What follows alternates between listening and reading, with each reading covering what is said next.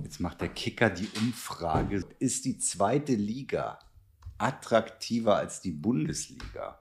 Ja. Ich meine, da spielt der HSV. Was ist das für eine Allein Frage? deswegen schon. Natürlich, ja.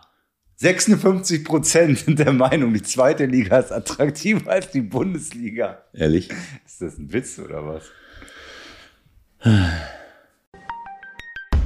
Der 16er, der Fußballtalk mit Michael Baum und Ewald Lien. Es war noch nie so synchron. Ja, weil wir jetzt im gleichen Ort sind, du Osterhase. Sollen wir nicht über Technik reden? So. Nein, nein, nein, nein. Auch nochmal abhusten. Jetzt ruft Steffen an. Wieso? Hallo? Ja, hallo? Du, du willst doch nicht etwa schon mit uns reden, oder? Oder dann machen. Hä? Das ist ein Weihnachtsmann, ey. Wir, wir fangen jetzt gerade erst an. Ja. Okay. Er darf sich nicht melden, ich Wir- melde mich. Ewald ruft an, der Boss ruft an. Auf einer Nummer, die er nicht kennt. Auf einer Nummer, die du nicht kennst. Das ist schon Aber gib uns eine halbe, Weltklasse. 25 Minuten. Um eins rufen wir an. Er, er geht immer ran, sagt er. Es könnte ja noch Union, es könnte ja noch äh, härter sein. Die Komm, lass uns jetzt anfangen, Einen Trainer. Hertha braucht noch einen Trainer.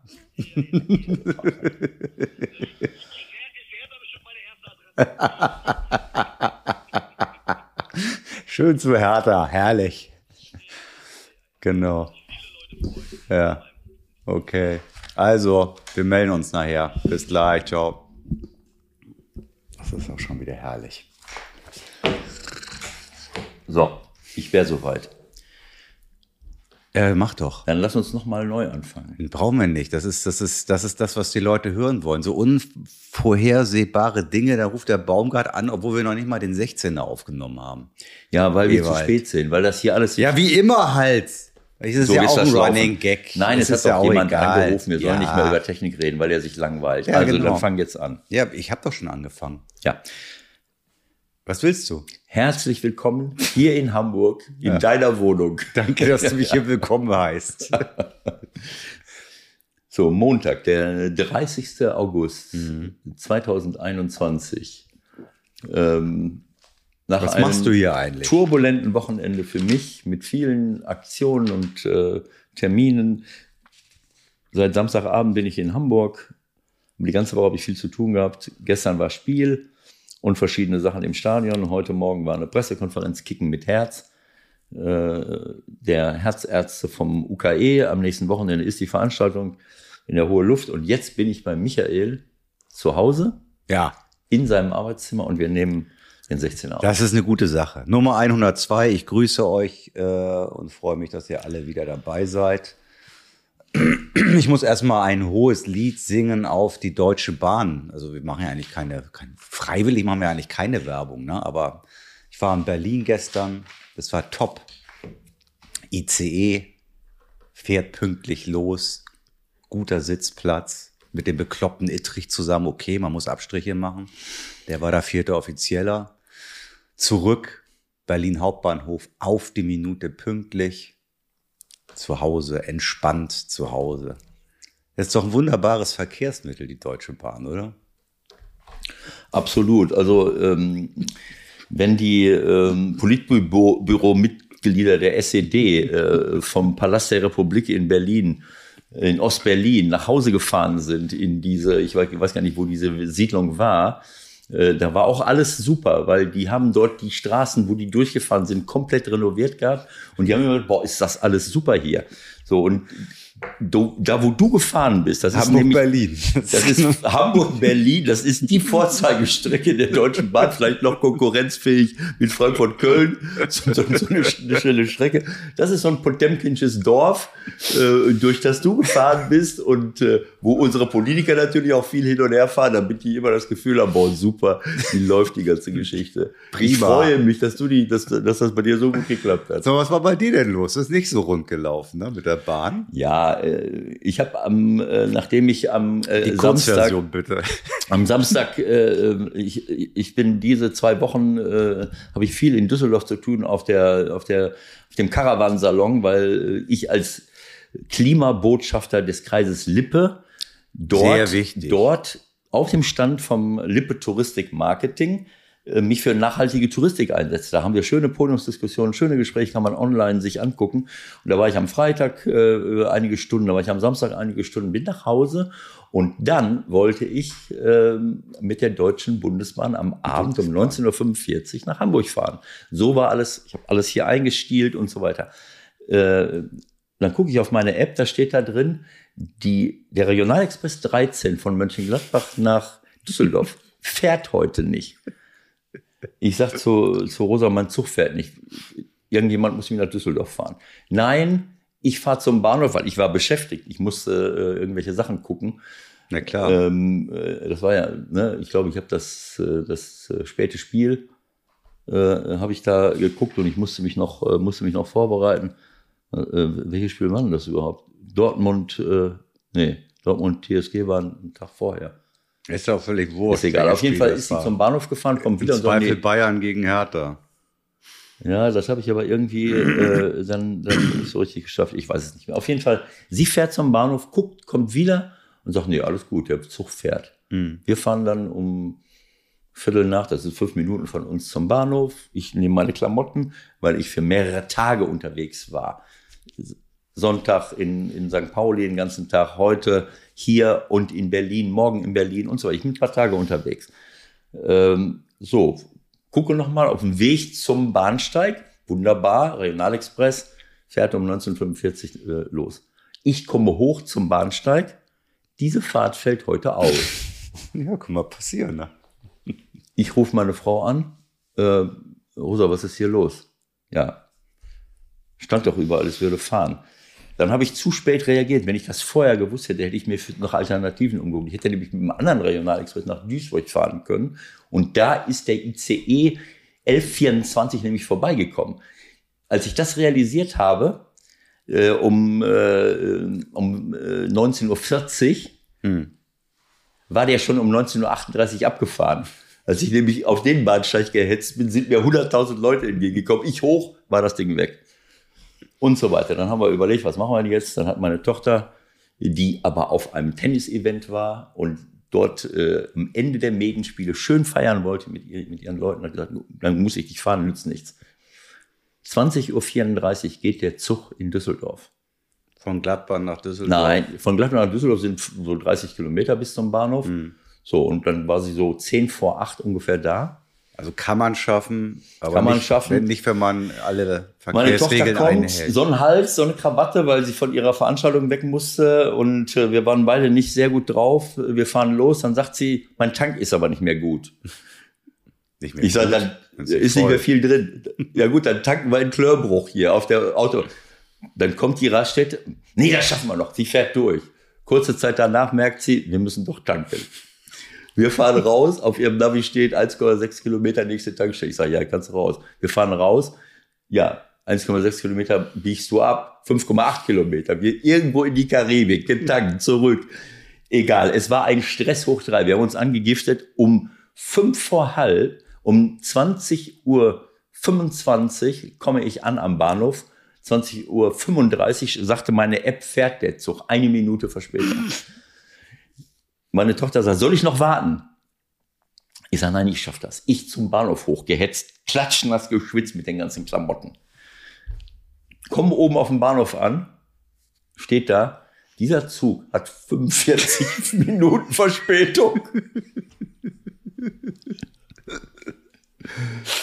Ich meine Tochter angerufen. Äh, alles gut.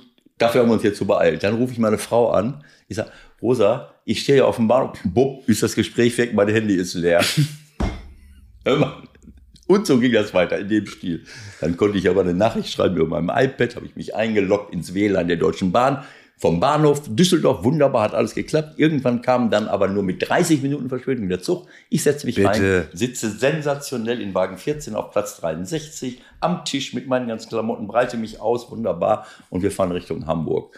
Äh, kommen dann da statt äh, 0 Uhr 16 um 1 Uhr 6 an, warum auch immer, um 1 Uhr 6. Ich nehme meine ganzen Klamotten, marschiere raus, zum Vordereingang raus, am Ohnesorg-Theater, kein einziges Taxi. Da steht eigentlich, da stehen immer 100 Taxen. Alles abgesperrt, kein Taxi. Ich denke, oh, alles klar, Baustelle. Ich laufe durch den Bahnhof zur anderen Seite raus. Alles abgesperrt, kein Taxi. Warum hast du denn nicht angerufen? Ja, ich hätte den Taxi. Ich wäre nicht rangegangen. Ja, ist egal. Fakt ist auf jeden Fall, ich habe dann äh, gewusst, irgendwo ist eine U-Bahn-Station nicht weit weg von meiner Wohnung, setze ich mich in eine U-Bahn. Ich war so verwirrt, dass ich mich in die S1 gesetzt habe, die nach Poppenbüttel geht. Das habe ich dann realisiert, als ich da war. Ich hatte schon ein scheiß Gefühl. Äh, Ich meine, das muss man sich auch Ost- mal vorstellen. Du bist ja jetzt auch nicht komplett unbekannt. Da haben dich bestimmt irgendwelche Leute verschwitzt mit deinen Taschen um 1.07 Uhr in der S1 gesehen und haben gedacht, um Gottes Ich bin Willen, auf jeden Fall- was ist mit dem Linen Ich bin los? sofort am Berliner Tor ausgestiegen, habe dann in meiner App von der HVV geguckt, wo muss ich rein? Ich muss in die U3, laufe da quer von dem S an in den Bahnhof. Da ist nämlich ein Knotenpunkt Berliner Tor, U3 bis Munzburg gefahren, ausgestiegen mit meinen ganzen Taschen, meine Frau noch mal steige aus mit meinen ganzen Taschen. Von da bis zur Wohnung äh, sind es noch ungefähr 800 Meter. Das kann man machen äh, oder 500, keine Ahnung. Es fängt an zu regnen nach allen Regeln der Kunst. Ich mit meinem ganzen, habe mir nur eine Mütze aufgesetzt. Mein, meine Joppe, die so ein bisschen regenabweisend ist und komme dann um, um 1 Uhr 5, ne, wann war ich? 1 Uhr 20, 1 Uhr äh, 45, ich war schon nicht mehr. Kurz vor zwei komme ich in meiner Wohnung an. Relativ nass äh, durchgeschwitzt. Das nach, äh, ist egal. So, also ich würde sagen, ähm, nach dieser kleinen Werbeform über die Deutsche Bahn fangen wir jetzt mal an. Ich bin froh, dass du es dann heute hierher geschafft hast. Wie gesagt, beim nächsten Mal ruf an, ne? Vielleicht hole ich dich dann ab und erlöse. Ja, das wäre vielleicht nicht so schlecht. Also es, es ging auf jeden Fall am nächsten Morgen weiter. Ähm, musste ich ja, ich, hab, ich hatte um 10 Uhr einen Drehtermin. Äh, einer unserer Sponsoren hat Leute eingeladen und, und, und äh, für mich, wir haben einen Film gemacht mit Leuten, äh, die, die aus Regensburg gekommen sind, da ein, ein, ausgelost worden sind und mit denen bin ich dann anderthalb Stunden durchs Stadion gegangen, oben in die, in die Lounge. Äh, Wir haben dort, äh, keine Ahnung, Taktikvorbesprechung gemacht. Eineinhalb Stunden hat das Ganze gedauert. Da bin ich äh, hingefahren mit, dem, mit dem Taxi. Das hat super funktioniert. Und nach dem Spiel hatte ich einen Termin wieder in meiner Wohnung und mit meinem Vermieter. Das war alles vor. So, ich rufe an, ich bin im Stadion Hm. und ich hätte gern ein Taxi vor die Geschäftsstelle vom FC St. Pauli. Das Die junge nicht. Dame von Hansa Taxi sagt zu mir, Herr Lien, das wird nicht so einfach. Ich sag, was ist los? Seid ihr pleite? Hat der Laden zugemacht? Nein, heute ist Dom, heute ist äh, äh, Iron Iron Man, heute ist eine Demo. Äh, wenn ich ein Taxi in die Richtung schicke, das habe ich schon öfters probiert, wenn das irgendwo an der Ampel hält, springen sofort Leute rein, weil es sind 100.000 Leute, die ein Taxi wollen. Das hat dann eine Viertelstunde gedauert. Äh, ich habe kein Taxi gekriegt. Am Ende musste ich mit dem Film, mit der Filmcrew, nachdem wir Millantor live aufgenommen haben, äh, haben die, äh, haben wir alles eingeladen und dann, dann haben sie mich nach Hause gefahren. Und als ich dann in der Bude saß, Ja. habe ich gesagt, so ist ganz entspannt. Nein, dann hatte ich noch mal anderthalb Stunden äh, mit anderen Sachen zu tun. Also ist egal. Ich will mich jetzt nicht beschweren. Lass uns äh, über die Leute langweilen sich schon. Ich Äh, glaube nicht. Ich glaube, die finden das ganz lustig und unterhaltsam. Und es zeigt halt, dass du kannst ja in dieser Ausgabe in Nummer, was haben wir? 102. 102 gar nicht so im Thema sein, wie du das sonst bist, weil du hast ja gar keine Zeit gehabt. Ja, das ist Oder als richtig. WLAN funktioniert. Ja, in der Zug. Zeit, wo meine Frau geglaubt hat, dass der gecheckt hat und geglaubt hat, dass der Zug fährt, jetzt weiß ich wieder, was ich gemacht habe. Ich habe nämlich zwei Seiten in meinem Blog vollgeschrieben, in dem ich mir alle ähm, Zusammenfassungen, alle Spiele, alle Tore hatte ich mir angeguckt. Das mit gut. Didi Hamann und, äh, ähm, und äh, Michael Leopold. Wie hieß diese Sendung, äh, diese, dieser Sender nochmal? Hab ich vergessen. Der Zone? Äh, nein. Ach, das ist Sky, ist das, ne? Genau, ja, jetzt habe ich das. Ja. FC Köln gegen VfL Bochum, VfB Stuttgart gegen Freiburg, Augsburg gegen Leverkusen, Mainz gegen Kräuter Fürth. Äh, so am Vortag hatte ich schon gesehen, abends live, ganz in ganz in Farbe, überall. Diesmal bei der Zone, BVB gegen TSG Hoffenheim. Das kann ich analysieren bis zum geht nicht mehr. Da sind mir Okay. ein paar Sachen aufgefallen. Das hat mich äh, äh, wirklich ungläubig zurückgelassen. So, äh, all die anderen Dinge habe ich mir angeschaut äh, und auch äh, ähm, äh, Samstagabend, wann habe ich das denn gesehen? Bayern gegen Hertha, das habe ich, äh, glaube ich, später gesehen, irgendwann mal die Tore. Ich weiß es nicht mehr. Auf jeden Fall einiges habe ich gesehen. Wann schläfst du Sonntagsspiele- denn? Also machst du das dann nachts auch noch, die anderen Spiele, die ja noch reinziehen, oder? Nee, das konnte ich jetzt nicht. Aber ich habe an dem Samstagabend, bevor ich losgefahren bin, okay. hatte ich alle Spiele, alle Tore gesehen. Und Dortmund, Hoffenheim habe ich, habe ich ganz gesehen am Vorabend. Und das hat mich wirklich ungläubig zurück. Ja, also wenn es so schlimm ist, dann, dann äh, will ich ja unsere geschätzten Hörer nicht länger auf die Folter spannen. Was war denn jetzt da so los, dass dich so fassungslos macht bei Dortmund gegen Hoffenheim?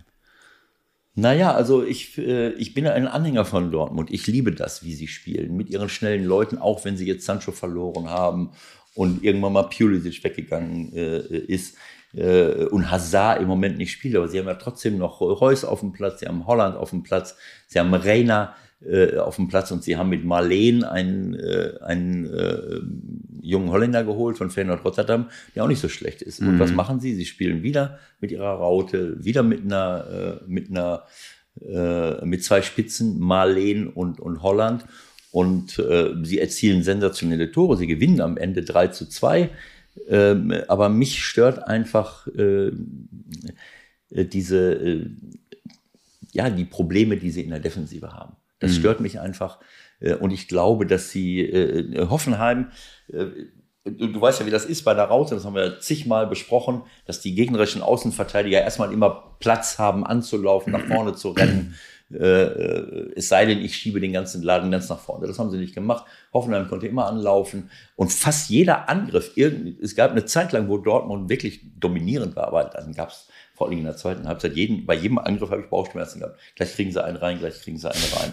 Und am Ende kriegen sie auch noch das 2-2 rein und mussten dann glücklich sein, äh, dass sie, äh, dass sie dann anschließen. Allein wie der Haaland dieses Ding dann noch wieder aus, das war ja nicht weit vom Tor weg, ne? Aber wie der den dann noch so merkwürdig Fuß abgeknickt in den Winkel kriegt. Auch das war schon wieder Das war außergewöhnlich. Das war außergewöhnlich, das muss man sagen. Aber außergewöhnlich war das Anspiel von Reus auf Holland und Holland legt sich den Ball nach links vor. Du denkst, er ist weg. Ja, genau. Der Abwehrspieler hat Angst hinzugehen. Er tickt in sich an, geht an den beiden vorbei und haut die Flanke rein. Dann kommt eine Ab, eine, was weiß ich, ein Drehschuss von Wolf, ein Nachschuss von Mokoko und dann sein eigener Nachschuss. Also das war überragend. Aber mich stört einfach, ich glaube, dass in dieser Formation, wenn sie so spielen, dass sie dort einfach zu wenig äh, äh, Druck auf den Gegner ausüben können. Und sie sind ja so schon nicht eine, eine super Mannschaft in der Defensive.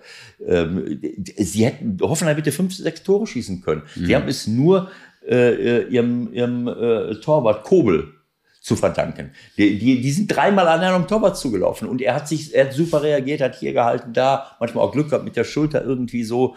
Äh, und äh, wenn ich in so einer Raute spiele, ähm, ja, es ist eben nicht so einfach, das merken wir ja selber bei St. Pauli, wenn du gegen richtig dribbelstarke, schnelle Leute äh, kommst. Ähm, naja, also das hat mich ein bisschen gestört und äh, ich finde es schade, weil die Defensive muss in Dortmund stehen, sonst nutzt diese, nutzt diese überragende Offensive auch nichts. Und äh, auch ein Holland, glaube ich, dass der viel mehr zur Geltung kommt und auch ein Marley, wenn man in einer anderen äh, Formation spielt.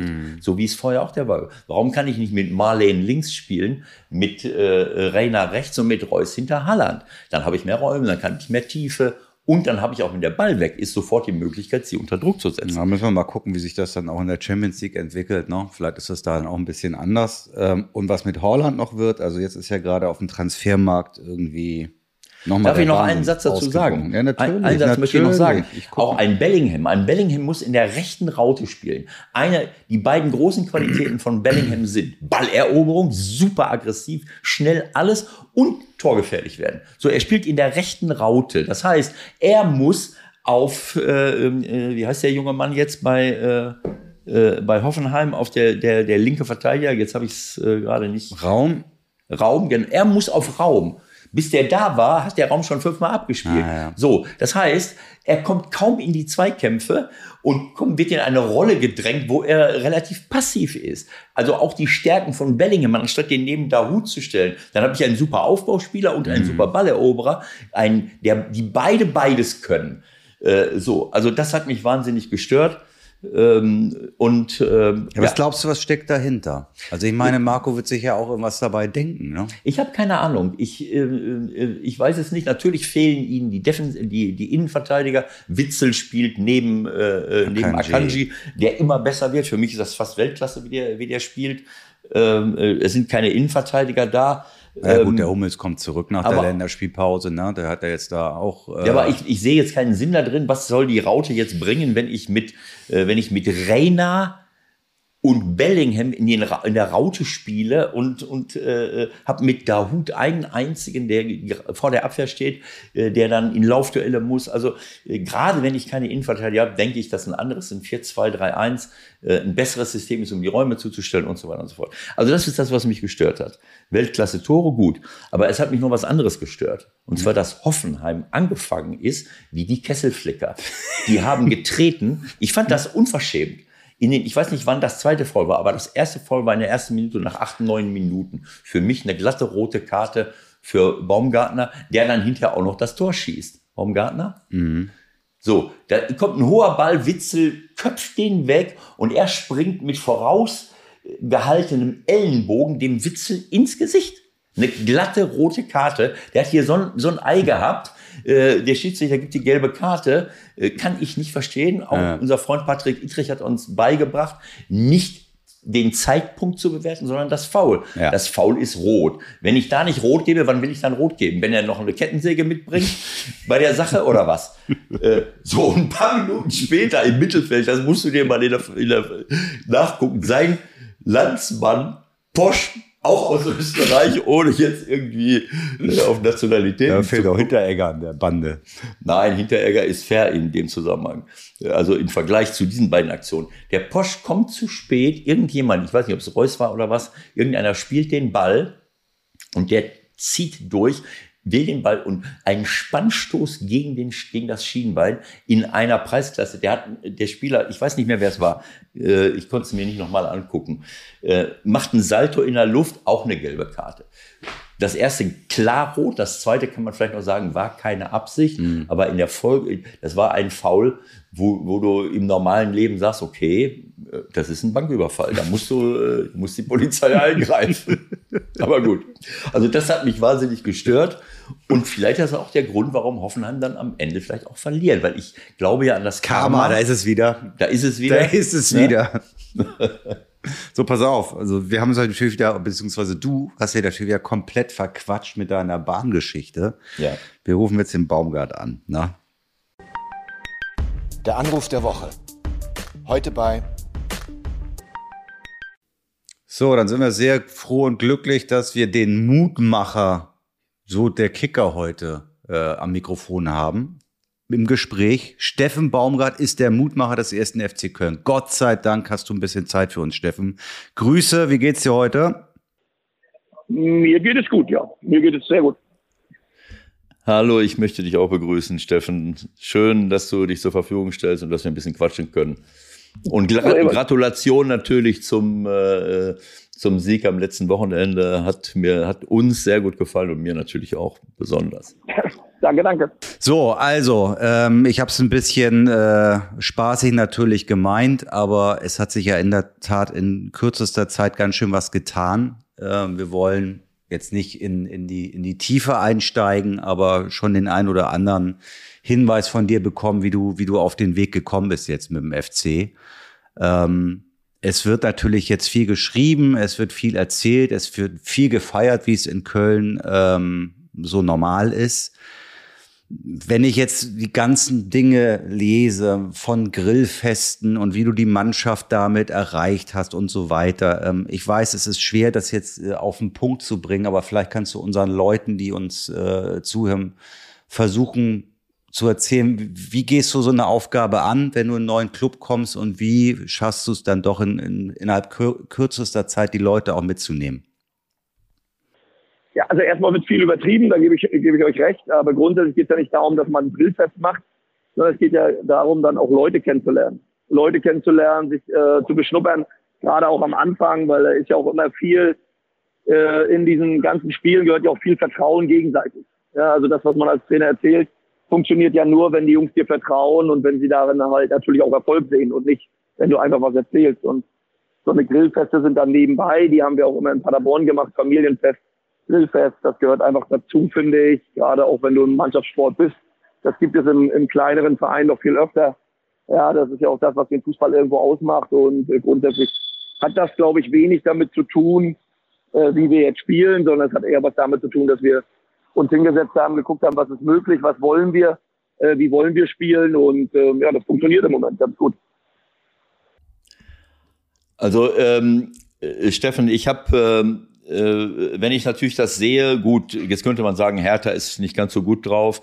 Äh, ich, ich weiß, dass sich das genauso langweilt wie mich und viele andere auch, dass man nach ein, zwei, drei Spieltagen schon wieder anfängt, irgendwelche äh, Fazit zu ziehen. Irgendjemand ist gefragt worden am Wochenende, wenn, kneifen Sie sich eigentlich, äh, wenn Sie, wenn Sie jetzt sehen, dass Sie, wo Sie da in der Tabelle stehen, äh, äh ich weiß gar nicht mehr, wer es war, aber äh, ihr habt gegen Hertha gewonnen. Äh, jetzt gegen Bochum war sicherlich eine, äh, eine enge Sache, aber es war äh, total verdient. Und ich habe einige Szenen gesehen von dem Spiel gegen Bayern München, wo ich zu spät reingeschaltet bin. Äh, da, war, da lag ihr ähm, ähm, im Rückstand. Äh, aber ich habe gedacht, wer, wer ist jetzt hier eigentlich Bayern München? Das muss ich jetzt mal ehrlich sagen. Das war so zehn, ich schalte rein und ich sehe, dass ihr spielt, der Ball läuft, Bayern kommt überhaupt nicht in Ballbesitz. Äh, und ich höre dann hinterher eine Reihe von Spielern, die sagen, ja, wir, wir arbeiten sehr intensiv. Der Trainer fragt äh, viel Laufintensität.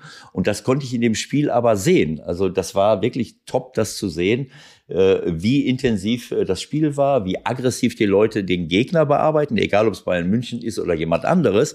Und auch, wie schnell ihr den Ball habt laufen lassen äh, und seid gar nicht in die Verlegenheit gekommen, äh, vom Gegner gepresst zu werden. Habe ich das richtig gesehen?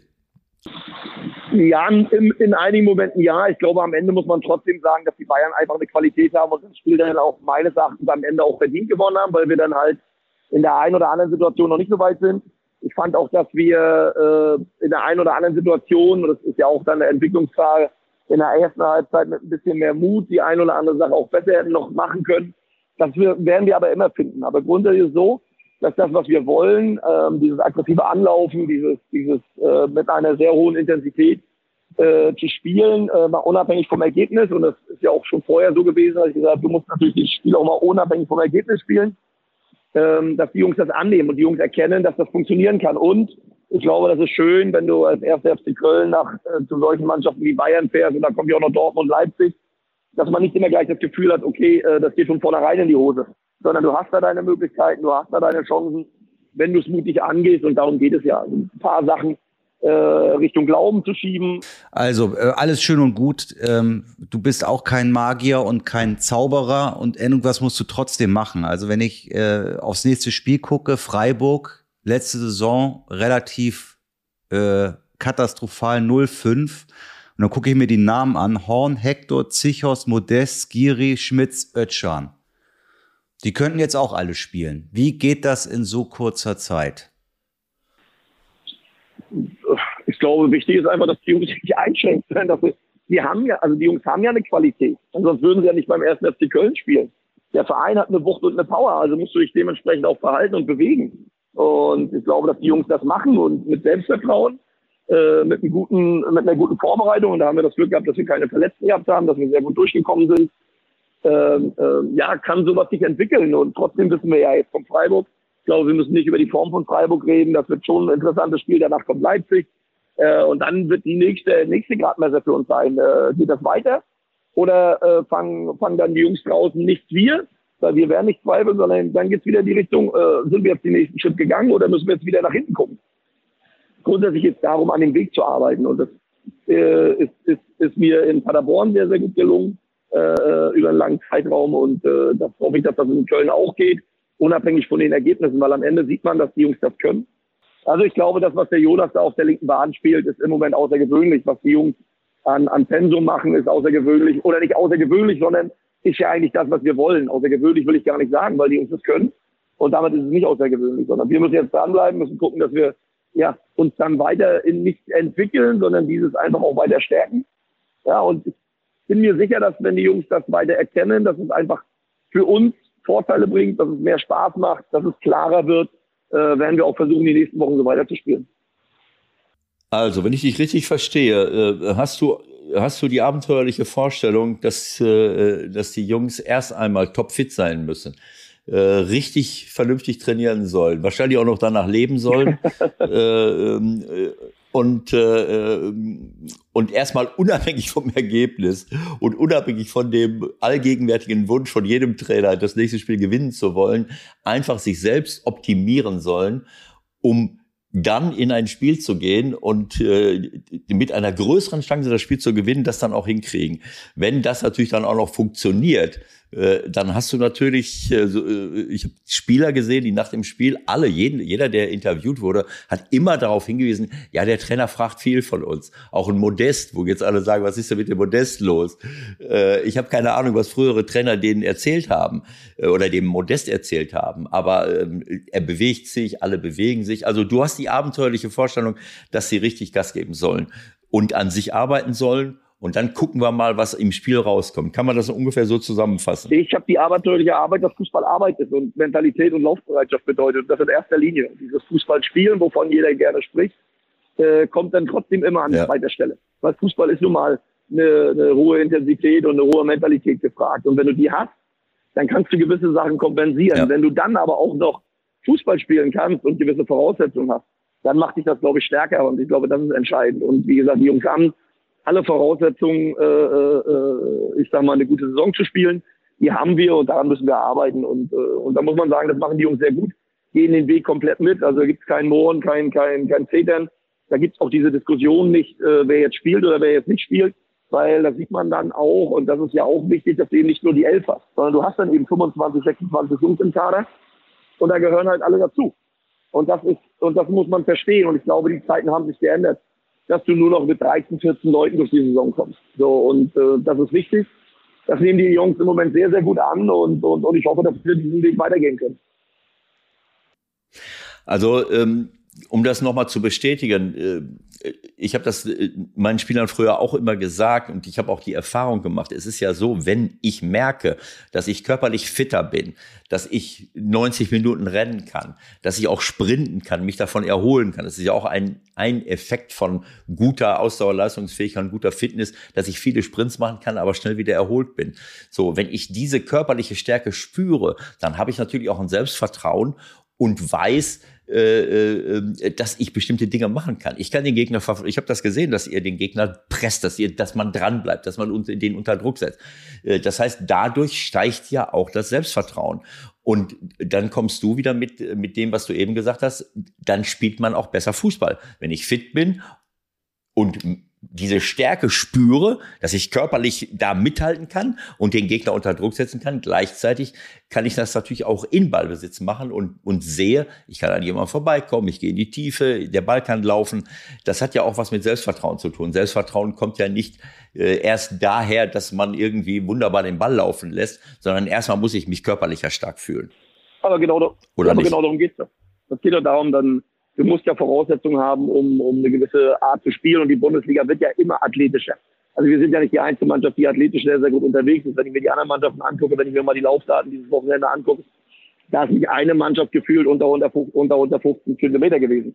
Wenn wir dazu die intensiven Sprints nehmen, äh, dann wissen wir, was in dieser Liga auf dich zukommt äh, und wie du bestehen kannst. Und das kannst du dann halt nur, wenn du in diesem Bereich mit, also mithalten kannst. Und wenn du dann halt guckst, dass du dann noch natürlich versuchst, den einen oder anderen Plan äh, selbst umzusetzen, dann ergibt das einfach Vorteile. So. Und das ändert nichts daran, dass du deswegen nicht jedes Spiel gewinnst. Und das ändert nichts daran, dass du deswegen auch, äh, ich sag mal, auch nicht jedes gute Spiel wird dann belohnt. Aber ich glaube einfach, auf Dauer werden diese Spiele belohnt. Auf Dauer wirst du halt mehr gewinnen als verlieren. Und das ist ja das Entscheidende. Fußball ist ja nicht, äh, also ich sage ja immer wieder, Fußball ist die einzige Sportart, wo nicht der gewinnt, oder wo oft nicht der gewinnt, der besser ist, sondern manchmal gewinnt auch der, der eben nicht besser ist. Also ich sag mal, wenn wir jetzt alle Daten nehmen, Ballbesitz und weiß ich was alles, ja, dann mhm. gewinnt ja oft eine Mannschaft, die nicht besser ist, heißt, sie haben taktisch klug gestanden. Meistens haben sie hinten drin gestanden, haben zwei Konter gefahren, mehr ist es dann auch nicht. Ja, und dann wird dann daraus was gemacht, wo du sagst, ja, ganz so ein bisschen mehr. Fußball ist ja auch. Aber ich glaube einfach, dass du, wenn du die Idee umsetzt, wenn du dran bleibst, wirst du einfach mehr Spiele gewinnen als verlieren. Und äh, davon bin ich überzeugt. Das war ich vorher auch schon. Und, äh, und dass das jetzt so gut funktioniert, das gebe ich euch auch recht. Das sind die ersten drei Spiele. Davon sind zwei Spiele, da muss man auch wirklich erst abwarten, wie weit war Hertha gut. Ja, Bochum hat dann selbst noch, muss selbst erst wieder in die Liga finden. Ich glaube, das ist auch normal.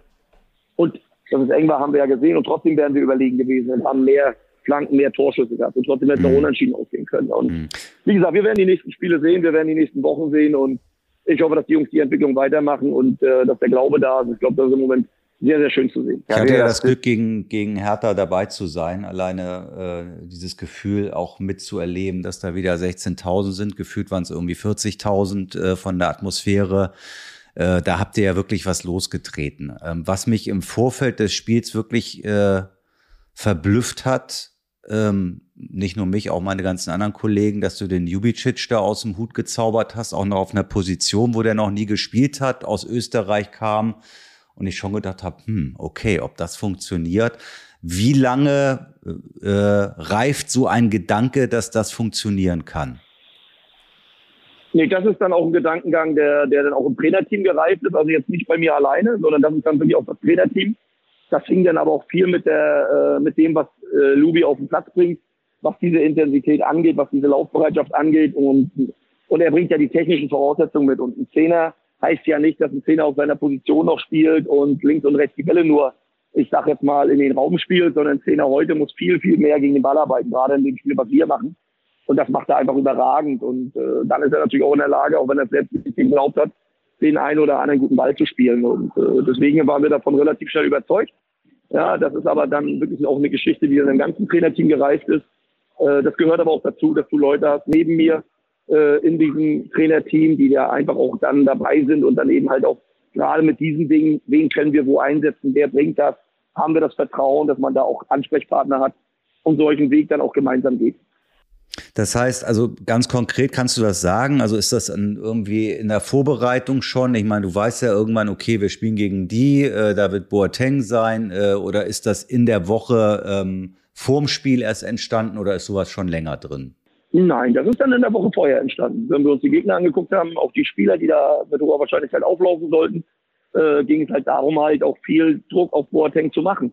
Ja, und ich glaube einfach, dass in dem Moment äh, Lubi der Bessere wäre als, als Andre. Andre hat andere Fähigkeiten. Ja, äh, aber gerade was dieses Nerven, dieses ewige Anlaufen, dieses Dasein, da hat Lubi einfach Vorteile für das Spiel gehabt und deswegen haben wir das relativ schnell auch, auch für uns entschieden. Haben auch sehr spät erst mit ihm gesprochen.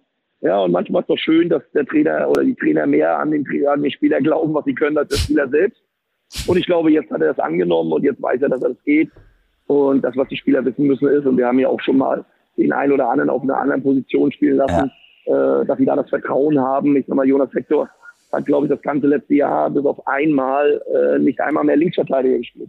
Hm. So, und ich glaube, jetzt im Moment, wenn man die ersten drei Spiele sieht, ist er da gar nicht mehr wegzudenken. So, und das sind doch Erkenntnisse, die man hat. Wenn die Spieler das dann auch noch annehmen, umso besser. Das heißt, der Lubicic war richtig überrascht oder wie, als du das dann gesagt hast? Wie jetzt? Was, was soll ich machen? genau, natürlich war der überrascht.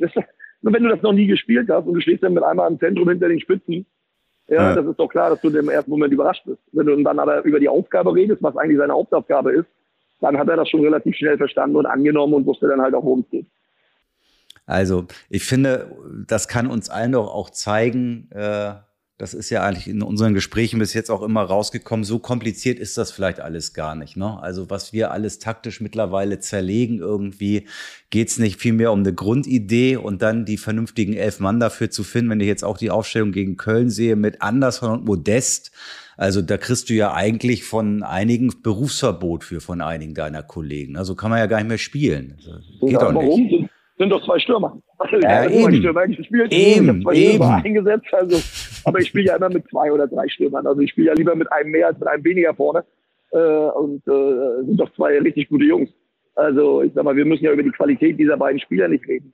Ja, und äh, der Gedankengang war doch ganz klar, dass wir davon ausgegangen sind, dass Bochum tiefer steht, dass wir mit vielen Flanken agieren. Und wenn du dann zwei so eine Büffel drin hast, äh, das ist ja, glaube ich, schon schwer für jeden zu verteidigen. So. Und das war einfach der Ansatz. So, ich glaube, die kann auch jeder nachvollziehen. Die Frage ist ja, ähm, wie du das dann in der, in der Defensive handelst. Also jetzt, äh, Michael hat ja ähm, auf die, Abst auf die Aufstellung abgehoben, die ihr jetzt gegen Bochum hattet. Andersen Modest, Duda ist ja jetzt auch nicht unbedingt ein, äh, ein ja, ein kontrollierender und defensiver Mittelfeldspieler. Du hast eigentlich nur Skiri und hast mit Keins und Ljubicic auf den Außen, äh, zumindest zu Beginn, eben auch offensive Leute. Es sind ja fast fünf offensive Leute. Ähm, und der Gegner spielt mit zwei äh, relativ, Recpecai, Pantovic, zwei re relativ offensiven äh, Mittelfeldspielern. Wie löst du das dann in der, in der Defensive? Ähm, ich meine, ich gebe dir recht, äh, dieses ganze Gerede, äh, ein offensiver, defensiver Spieler, es ist immer die Frage, was frage ich von einem Spieler, was will ich denn von dem? Und wenn einer fit ist und äh, nicht ganz vor die Pumpe gelaufen ist, was jetzt Abwehrverhalten angeht, dann kann ich auch Leute unter Druck setzen und kann zumindest ein Pressing mitmachen, auch wenn ich nicht unbedingt jeden Ball gewinne. Also das ist ja eine Herausforderung, die du da bestehen musst, um, um eben auch im defensiven Mittelfeld präsent zu sein, oder? Ja, aber genau darum geht's doch. In den meisten Fällen musst du doch den Ball dir erarbeiten. Und das bedeutet ja Defensivarbeit. Und die meisten Spieler sind ja in der Lage, defensiv zu arbeiten. Ja, sie mögen es vielleicht nicht im ersten Moment, wenn sie aber wissen, dass sie nicht alleine sind und dass ein zweiter, dritter dazukommt und du die Gewinne damit siehst, dann, dann, dann fällt es eben einfacher. Und ich sehe das ein bisschen anders. Auch André ist ein sehr, sehr guter Anläufer, wenn man das will. Äh, Sepp und, und, und Toni, ja, wenn man da die richtigen Sorte findet, dann machen die das auch und zwar wirklich in hohem Tempo und das haben sie gemacht. Und deswegen glaube ich einfach, dass das wirklich immer davon aus äh, auch abhängig ist, dass du den Jungs das auch mitgibst, äh, worauf es ankommt im Spiel. Und das war ja nicht nur bei denen, das gab es ja im letzten Jahr bei mir auch. Da wird dann immer gesagt, was ein Spieler nicht kann. Und dann denke ich immer, nee, das funktioniert nicht. Die Spieler können das. Forder das ein, rede mit ihnen, mach ihnen das klar, geh mit ihnen ins Gespräch und, und dann funktioniert das auch. Und defensiv ist das genauso. Wenn wir sagen, wir haben fünf Offensive, ja, ich würde meine Außenspieler mit Hector und mit, mit Benno Schmidt, ja, und mit, äh, mit Easy Bouger. Ja, wenn ich sehe, wie, wie sie mit nach vorne gehen, an welchen Positionen sie sich aufhalten, gerade mit dem Ball, dann ist das ja auch schon eine sehr, sehr offensiv ausgerichtete Situation. Und, und, und darum geht es ja, dass du dann immer wieder auch Druck über diese Position machst. Das heißt, ich glaube nicht, dass man nur fünf hat, sondern dann hat man sieben und gleichzeitig bei Ballverlust habe ich natürlich gleich alle in der Nähe, um dann wirklich auch versuchen, den Ball zu gewinnen. So, also das heißt, ich versuche ja schon immer durch diese offensive Spielweise äh, defensiv reagieren zu können. Und äh, Darum geht es ja immer. So, das können die Jungs und das kann auch jeder auf dem Platz. Äh, das haben Spieler vorher schon gemacht, äh, an denen es keiner, wo es keiner geglaubt hat. Äh, und, und ich glaube, es geht immer viel darum, dann mit den Jungs dann auch den Weg zu finden. Das auch oft gemeinsam und dann Sachen vorgeben und dann funktioniert das auch. So, Ewald wird mir gleich wieder auf die Schnauze hauen, wenn auch nur verbal, aber ich habe natürlich auch noch mal so ein paar boulevardeske Fragen, ne? Haha, also ein, zwei. Ist ja klar, liegt ja auf der Hand. Ne? Also du bist da gleich der Heiland, wie ich es, glaube ich, gesagt habe. Im ersten Spiel wirst gleich richtig abgefeiert mit Sprechchören nach dem ersten Bundesligaspiel. Macht das was mit dir oder sagst du, naja, ist halt Business und ich bin hier in Köln und äh, muss ich mit klarkommen, weil es auch anders werden kann? Ja, aber ich, also erstens hat mich das äh, vorher, äh, sollte man sich davon nicht beeinflussen lassen äh, grundsätzlich geht es ja darum, äh, Leistung zu bringen. Und das machen die Jungs. Und auf die kommt es auch an und, und alles andere ist dann okay. Äh, wie gesagt, aber ich glaube nicht, dass ich mich da auf den Bauch gepinselt fühle, weil du hast es gerade richtig gesagt, weil das geht auch schnell in die andere Richtung. Äh, aber in erster Linie geht es um, dann um Arbeiten und dranbleiben und viele Sachen nicht so hoch hängen. Du kannst das gerne genießen, äh, Steffen. Das ist eben in Köln so. Also äh, wenn du da nüchtern rangehst, äh, dann versteht das keiner, aber du bist nüchtern genug und bist analytisch genug, um damit umgehen zu können. Das ist eben so. Wenn man ein Spiel gewinnt äh, in Köln, dann bist du kurz davor, deutscher Meister zu werden. Und wenn du ein Spiel verlierst, äh, dann kommt erstmal die Tristesse und äh, wer weiß, ob wir nächstes Jahr Karneval noch erleben, keine Ahnung. Aber äh, ich glaube, dass du genau mit der richtigen Einstellung an die Sache herangehst. Denn äh, man, man, in Köln muss man es genießen, man soll es auch generell genießen, wenn man gut spielt und wenn man gewinnt. Aber das Entscheidende ist ja, dass man weiterarbeitet und dass man sich davon nicht beeinflussen lässt, die Spieler nicht, du nicht, äh, sondern dass man einfach sagte, äh, wichtig ist, dass äh, gerade im Erfolg, gerade was heißt im Erfolg, also gerade wenn man etwas gewonnen hat, dass man trotzdem den Finger in die Wunde legt, äh, sich das anschaut, was, was kann man vielleicht noch besser machen und, und sich nicht zurücklehnt. Denn das ist natürlich fatal. Das geht, kann ganz schnell gehen, das weißt du auch, gerade in Köln wirst du schnell gefeiert und hast dann anschließend, fragen sich die Spieler, wie, wir sollen jetzt auch noch trainieren, wieso, ist doch alles in Ordnung. Äh, also ich glaube, dass du da genau auf dem richtigen Weg bist, denn äh, nur das sichert langfristig den Erfolg, das zu bestätigen und konzentriert weiterzuarbeiten. Und da habe ich überhaupt keine, keine Sorge, dass du auf dem Teppich bleibst und, äh, und die richtigen Dinge von deinen Spielern fragst. Äh, dann kann man auch in Köln auf lange Sicht erfolgreich sein. Das wäre schön, ja. Das wäre, das wäre wirklich ein Wunsch, weil ich, ich glaube auch, dass der Verein das verdient hat, auch mal wieder andere Zeiten zu erleben. Und äh, ich hoffe, dass wir so langsam dahin kommen, auch dann eben wirklich zu sagen, okay, uns in der Bundesliga weiter etablieren, weiter stabilisieren. Ich glaube, das ist immer der erste Weg, gerade auch in der jetzigen Zeit. Äh, gibt es auch immer viele Situationen, die noch im Kader das eine oder andere sind. Aber grundsätzlich muss ich sagen, äh, das ist ein Verein, ja, der sollte über andere Sachen nachdenken, zumindest auf lange Sicht. Hm, also wenn ich sehe nochmal äh, zum Personal, Startelf gegen Bochum, Jubicic der einzige Neue. Ansonsten alle mit dieser auf Deutsch gesagt beschissenen letzten Saison zumindest mit einem Happy End äh, äh, rausgekommen. Auch das ist ja einfach ein klares Statement und ein Signal, äh, dass doch viel mehr Potenzial da ist, äh, das nur rausgeholt werden muss. Ähm, wenn du jetzt siehst, was auf dem Transfermarkt links und rechts noch passiert, äh, vielleicht macht er ja auch noch was, weiß man nicht, aber ähm, Geht dir das manchmal auch ein bisschen zu schnell, was da alles äh, angeschmissen wird, um nochmal sieben, acht, neun neue Leute zu holen, anstatt zu gucken, ähm, was kann ich mit denen machen, die ich habe? Aber ist das nicht mittlerweile gang und gäbe, dass die Jungs, die da sind, immer die schlechtesten sind und die Jungs, die woanders spielen, immer die besten? Und ich glaube, das ist einfach nicht so. Ich glaube, dass wir eine sehr, sehr gute Mannschaft haben, dass wir einen sehr, sehr guten Nachwuchs haben mit sehr, sehr guten, interessanten Spielern, die jetzt immer mehr bei uns auch in den Kader zur Geltung kommen. Das hat man, glaube ich, Wochenende schon gesehen.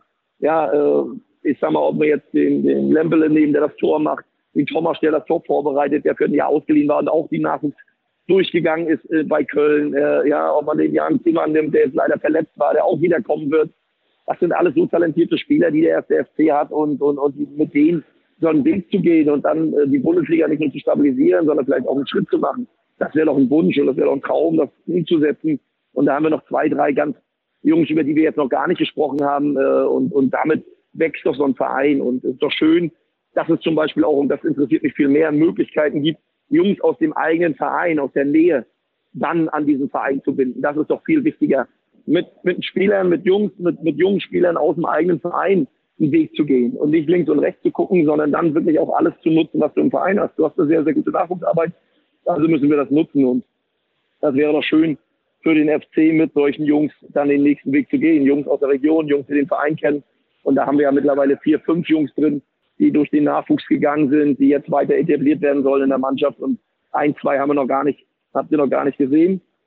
Ja, und äh, da kommen wir auch noch hin. Also das ist ja aus meiner Sicht auch die Hauptaufgabe eines Trainers, eben äh, ähm, im Grunde genommen Spieler besser zu machen und auch beurteilen zu können, äh, wo ist das Potenzial dieses, äh, dieses Spielers, was bremst ihn vielleicht äh, selber aus, was kann ich dazu beitragen, wie kann ich ihm helfen, äh, seine besser zu werden und seine, sein Potenzial auszuschöpfen.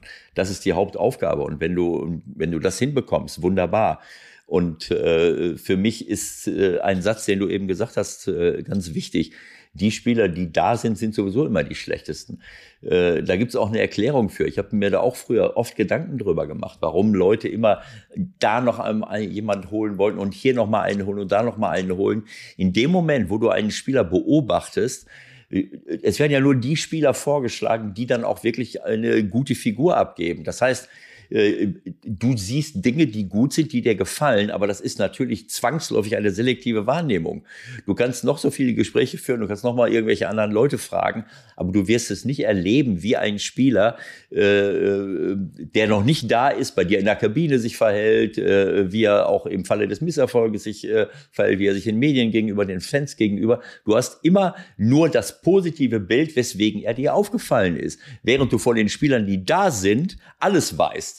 Du kriegst alles mit, äh, du sie, kennst auch die Schwächen und deswegen ist, glaube ich, immer derjenige, der neu hinzukommt, der kommt immer in Vorschusslorbeeren, das soll immer was Besseres sein, anstatt aus denjenigen, die ich, äh, die ich da habe, äh, das zu verbessern und das mit ihm gemeinsam zu verbessern, wo er vielleicht leichte Schwächen hat, aber ansonsten mich mit ihm zu beschäftigen und nicht immer nur zu gucken, wo kann ich immer dazu holen. Das hat mir sehr gut gefallen. Ja, aber das ist ja genau das, was ich meine. Wenn wir uns mal alle Bundesliga-Vereine angucken, die Zweitliga-Vereine, wenn wir da wirklich mal durchgehen und wir wirklich mal gucken, welche Spieler sind die, die die Besten sind, über einen langen Zeitraum, nicht für einen kurzen Moment, welche Spieler bringen den Verein nach vorne und so weiter. Das sind dann die Spieler, die drei, vier, fünf Jahre da sind, die den Verein lieben, die wissen, wie es abgeht.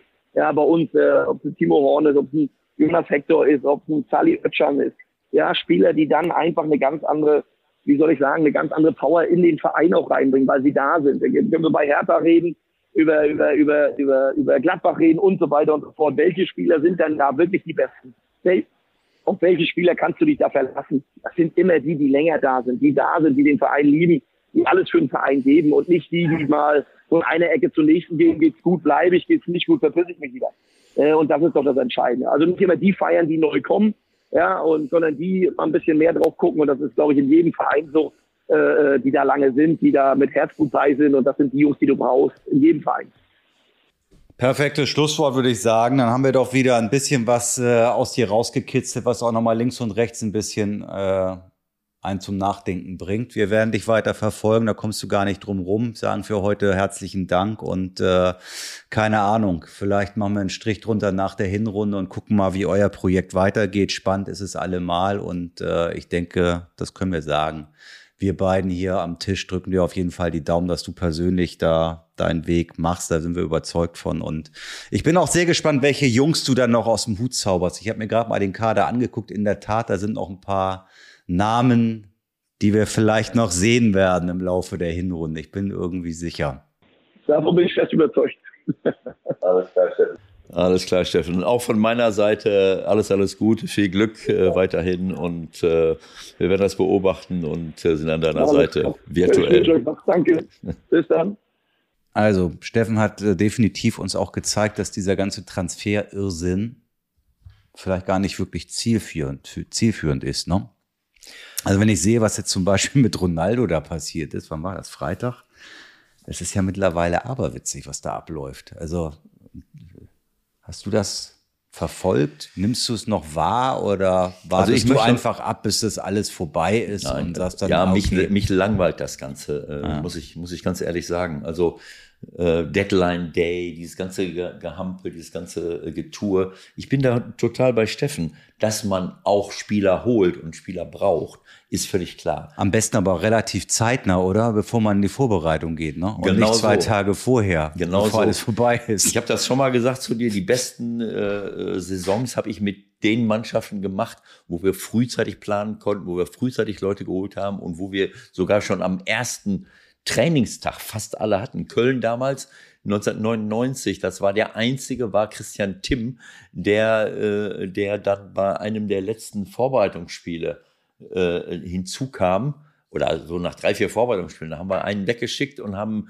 Christian Timm geholt. Wir waren eigentlich komplett äh, vom ersten Trainingstag an. Und das und zahlt sich aus. Genau das, glaube ich, kannst du super übertragen auf diese jetzige Situation. Das hat er halt irgendwie geschafft. Ne? Ja. Also die haben die Relegation überstanden. Wir sind alle hier zusammen. Und er mit seiner Art hat die alle hinter sich gekriegt. Und wenn du siehst, es ist im Grunde der Kader der letzten Saison, nichts anderes. Ja, und äh, das zeichnet einen guten Trainer aus, wenn er aus den Spielern mehr und anderes herausholt, wenn er sie, wenn er dazu beiträgt, mit seinem Trainerteam zusammen, dass sie körperlich topfit sind. Das führt zu Selbstvertrauen, dass sie dann auch Dinge umsetzen können, die du natürlich nicht umsetzen kannst, wenn es irgendwie nicht so läuft. Damit will ich jetzt nicht sagen, dass sie im letzten Jahr nicht topfit waren, äh, aber es ist, äh, äh es ist eben auffällig äh, dass Steffen das, das hinkriegt und dass dadurch auch Überraschungen äh, kommen. Ne? Dinge, aus Spielern heraus. Äh, Schmitz zum Beispiel, ne? Der spielt auf einmal eine riesen Rolle, um ja zehn Flanken reingehauen gegen Bochum, ja, vorne und hinten. Gut. Ja, dass dann plötzlich Dinge ja. zum Vorschein kommen, die teilweise verstüttet waren oder nicht zum Tragen gekommen sind oder man hat es ihnen nicht zugetraut. Ich weiß es nicht. Auf jeden Fall ist das ein, die Qualität eines Trainers. Und dieser zweite Punkt, von dem du gerade gesprochen hast, dass man immer so sehr äh, auf Neuverpflichtungen schaut, äh, das hat ja was damit zu tun, wenn, wenn ein Trainer es schafft, aus dem bestehenden Kader mehr rauszuholen, muss ich ja auch nicht so viele neue Spieler holen, weil man eben damit zufrieden ist. Nimm mal äh, Kloppo in Liverpool, äh, dann denkst du, und schon wieder Mané und schon wieder Firmino und schon wieder Salah. Die spielen jetzt mehrere Jahre. Naja, gut, äh, wenn du die drei hast natürlich und die so entwickelt hast, da hast du jetzt nicht die ganz große Not vorne was zu machen. Nein, ne? ist ja ist schon klar, aber die haben natürlich auch nicht so viele andere dahinter gehabt. Äh, jetzt kommt der, kam der Jutta dazu. Also man kann auch auf Leute, die gut sind und, und, und äh, setzen, äh, aber die sind nicht einfach nur gut. Manet und Salah sind durch halb Europa getourt und keiner wollte sie haben. Bei Bayern München vor der Haustür hat der Manet gespielt. Warum haben die denn den nicht geholt? Das heißt, der, den Beitrag, den Kloppo dazu geleistet hat und sein Trainerteam, diese Leute top zu machen, äh, Salah ist schon überall und nirgendwo gewesen. Jetzt ist er dort. So, und das ich glaube, ist, glaube ich, für mich auch eine Qualität von Steffen. Und das andere, was du gesagt hast, stimmt, stimmt auch. Auch das sage ich seit langen Jahren. Anstatt immer nur zu, zu, zu sagen, wen holen wir denn jetzt noch, wen holen wir denn noch? Äh, warum gucke ich nicht mehr auf meinen Nachwuchs und verbessere die Ausbildung der Leute? Äh, ich meine, was, äh, was machen die denn viel besser in Frankreich und in England? Offensichtlich einiges. Selbst in Österreich und der Schweiz. Da kommt ein Lemperle kommt jetzt mit 19 Jahren aus Österreich. Wo, das sage ich ja nicht zum ersten Mal. Wo sind denn die Leute hier? Wir haben auch 18, 19, 20-Jährige wie Sand Also da glaube ich auch, das, das zeigt ja auch das Beispiel Jubicic, das ist, das ja. ist ihm egal. Also der wird die Jungs bringen. Der wird da zwei, drei noch reinwerfen im Laufe der Saison. Und das ja, aber wo sind genau denn unsere äh, Jubicic und. Ja, er und, hat welche, also kommen welche bin ich ziemlich sicher. Ne? Da sind ein paar im Kader. Gut, Lemperle ist jetzt äh, äh, Ljubicic aus Österreich. Lemperle ist von, äh, von hier äh, Mainz 05, FSV Frankfurt und so weiter und so fort. Ich wundere mich auch gerade, wieso denn du auch nach Österreich? Ja, das war Quatsch. Das, das reicht der äh, Fabel. Frankfurt ja, das ist schon so eine, so eine, so du denkst, alle kommen aus Österreich. Gefühl, wenn einer irgendwie ne? Bielefeld, da schießt ein Wimmer ein Tor, der genau aus Österreich. Dann denke ich immer, äh, äh, wo sind denn unsere Wimmers und unsere Ljubicics und so weiter. Aber äh, so, das ist, also ich glaube, da brauchen wir, das, das ist wieder eine Sendung für sich. Da können wir 100 Sendungen machen, warum wir äh, was wir hier verbessern müssen. Da kann man über äh, Qualität reden, da kann man über den Hunger reden, da kann man auch über Persönlichkeitsentwicklung reden, alles Mögliche. Es gibt sicherlich in Frankreich und England gibt es mehr Jungs, die vielleicht noch hungriger sind, um erfolgreich zu sein, als hier bei uns. Ich weiß es nicht. Ich kann es nicht. Also da sind viele Dinge spielen eine Rolle. Aber ich möchte noch auf eine Sache hinweisen, weil du gerade gesagt hast, äh, lass uns noch mal über Transfers reden. Die diese, diese Irrsinnstransfersummen, äh, da, dann bin ich in Versuchung, mich zu fragen, äh, ist das nicht auch ein Spiegelbild unseres Wirtschaftssystems? Warum muss ich für Millionen und Abermillionen Sachen, Sachen holen? Ne, äh, da, da frage ich mich dann, äh, verdienen da vielleicht einige Leute dran mit? Äh, wie, wie kann ich denn aus, äh, aus rein öko ökonomischen Gesichtspunkten 5, 30, 40, 50, 60, 70, 80, 90 Millionen oder mehr auf den Tisch legen, äh, äh, es tut mir leid.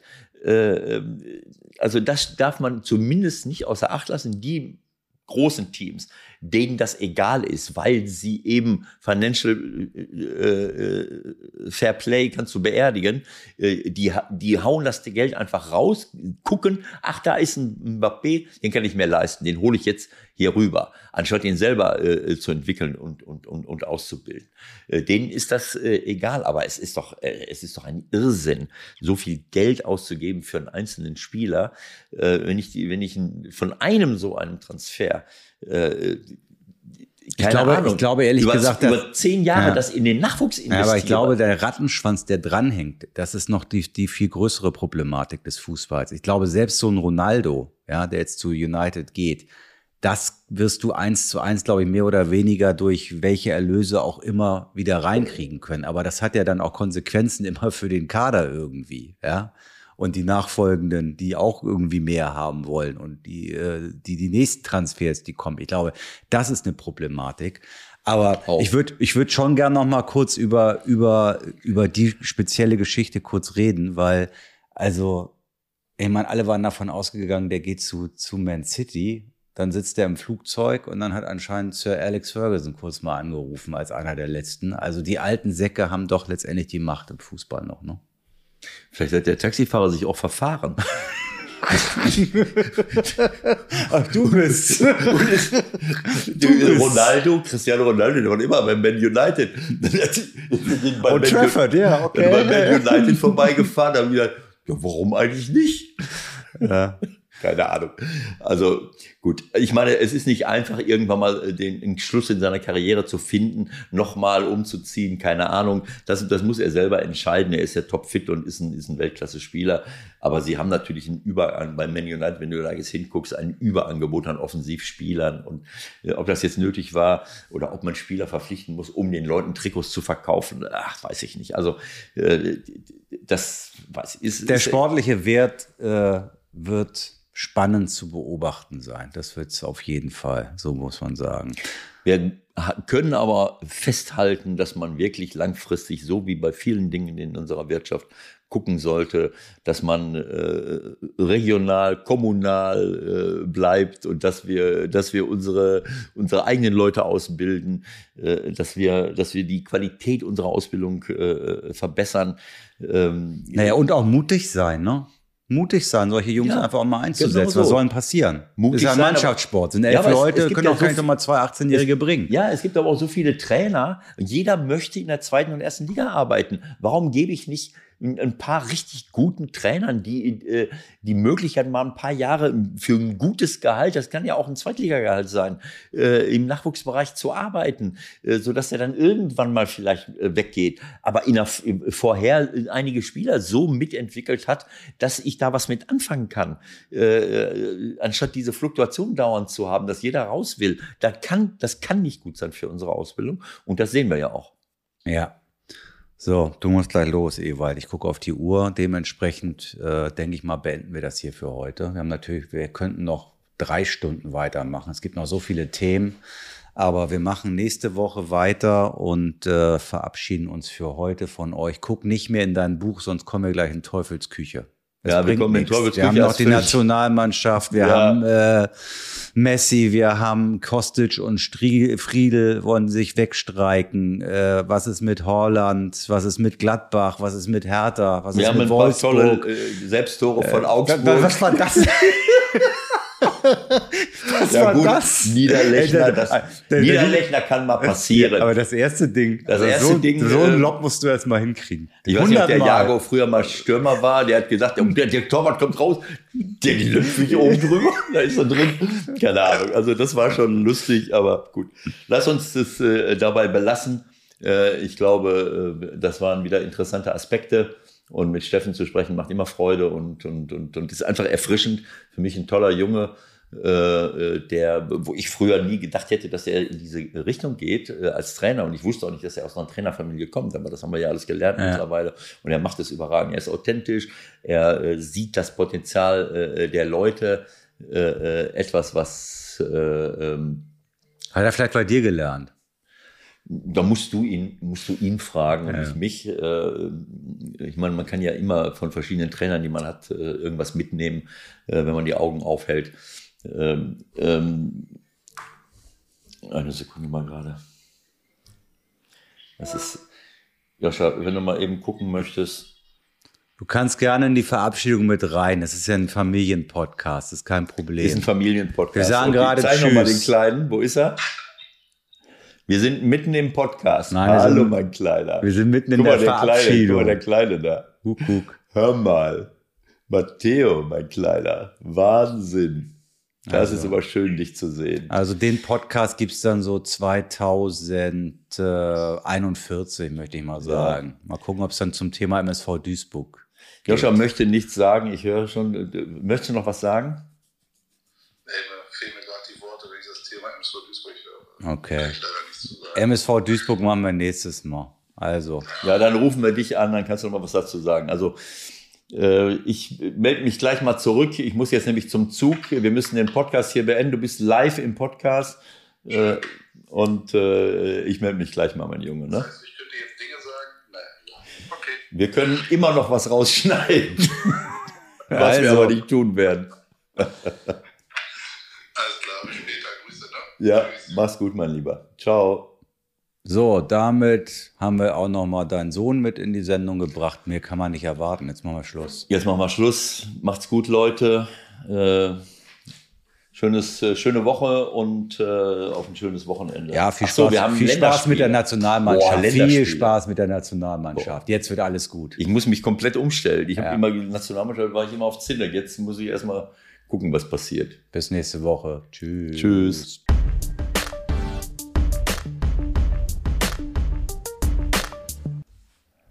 Ich habe noch eine Frage an dich. Du setzt sich Jaden Sancho beim Manchester United durch. Willst du mich verkackeiern? Nein. Äh, äh, für sowas stehe ich nicht zur Verfügung, für so einen Quatsch. Wie stehst du nicht zur Verfügung? Ich werde doch nicht solche Fragen nicht beantworten. Also ich mache das doch. Ich Einmal. sag nein.